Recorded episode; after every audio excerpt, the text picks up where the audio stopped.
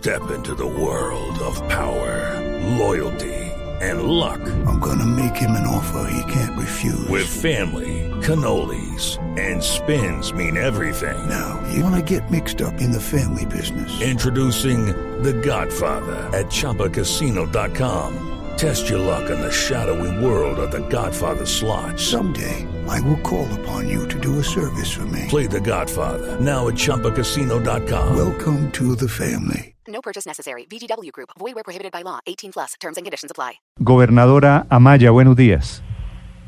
Muy buenos días, Néstor. La gobernadora Marcela Amaya es la gobernadora del Meta que está haciendo recorridos y que está muy preocupada por la situación de la vía al llano, que amanece nuevamente cerrada por el derrumbe, un derrumbe, un deslizamiento de tierra esta madrugada.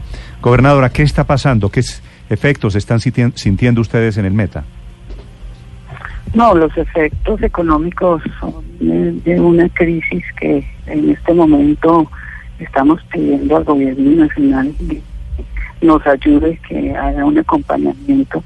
Las pérdidas aproximadamente de día cierre de la vía Bogotá-Villavicencio están alrededor de los 50 mil millones de pesos, afectando a los diferentes sectores productivos de nuestro departamento y también hay una crisis humanitaria porque con la cercanía que tenemos a Bogotá, muchas de las personas eh, reciben tratamientos médicos en, nuestra capital y desafortunadamente no han podido tampoco viajar y estamos en un momento muy complicado y que por eso hemos pedido al Ministerio de Transporte, a pesar de los esfuerzos que se han hecho, pues que necesitamos eh, mayores esfuerzos, eh, si es económico, pues busquemos la plata y los recursos que sean necesarios para atender los diferentes puntos críticos que hoy tenemos en la vía Bogotá-Villavicencio, porque ya no hablamos de dos, sino cada día aparecen. Gobernadora, ¿cómo es su idea? ¿Cómo es su idea para que no se le cobren peajes a los viajeros entre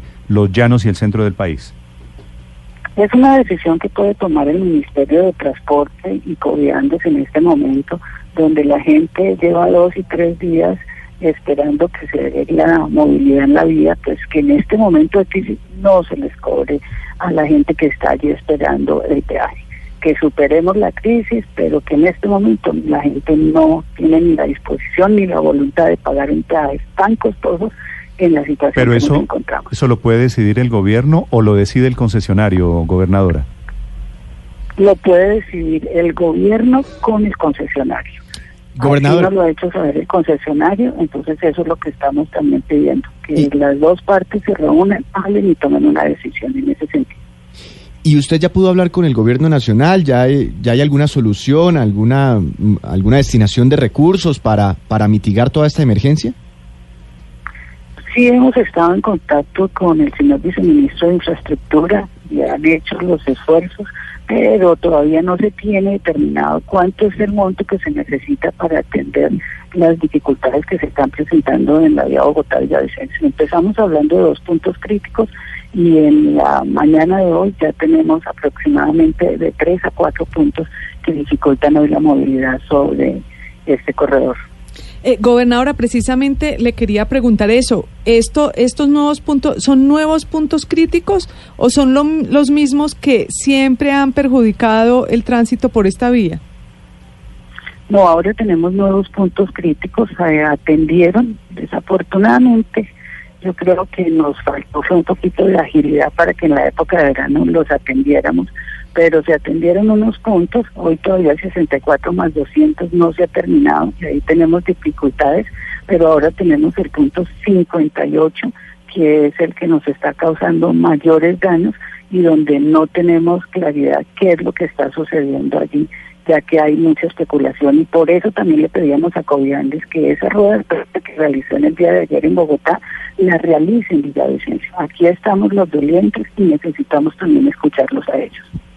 Claro, pero precisamente Coviandes lo que ha dicho eh, gobernadora es que en este caso particular de estos deslizamientos, digamos, tienen su origen por fuera de, de- del contrato, de los de los de los límites contractuales y que por ende No, y que ellos son es- ajenos que la culpa es de y, y la responsabilidad.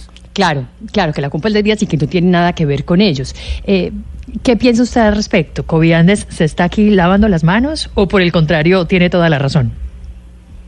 No, lo que pasa es que hoy Coviandes nos está diciendo es que precisamente el contrato que ellos tienen firmado pues no contempla esa atención. Entonces, por eso es que necesitamos y solicitamos que el gobierno nacional venga al departamento del METE, que vengan las dos partes y nos digan realmente cuál es la situación, cuáles son las medidas que tenemos que tomar y cuáles son los esfuerzos que debemos seguir realizando. Ya se han hecho muchos esfuerzos sobre esta vía Bogotá-Villavicencio para que hoy todavía sigamos en esta situación de crisis que estamos viviendo.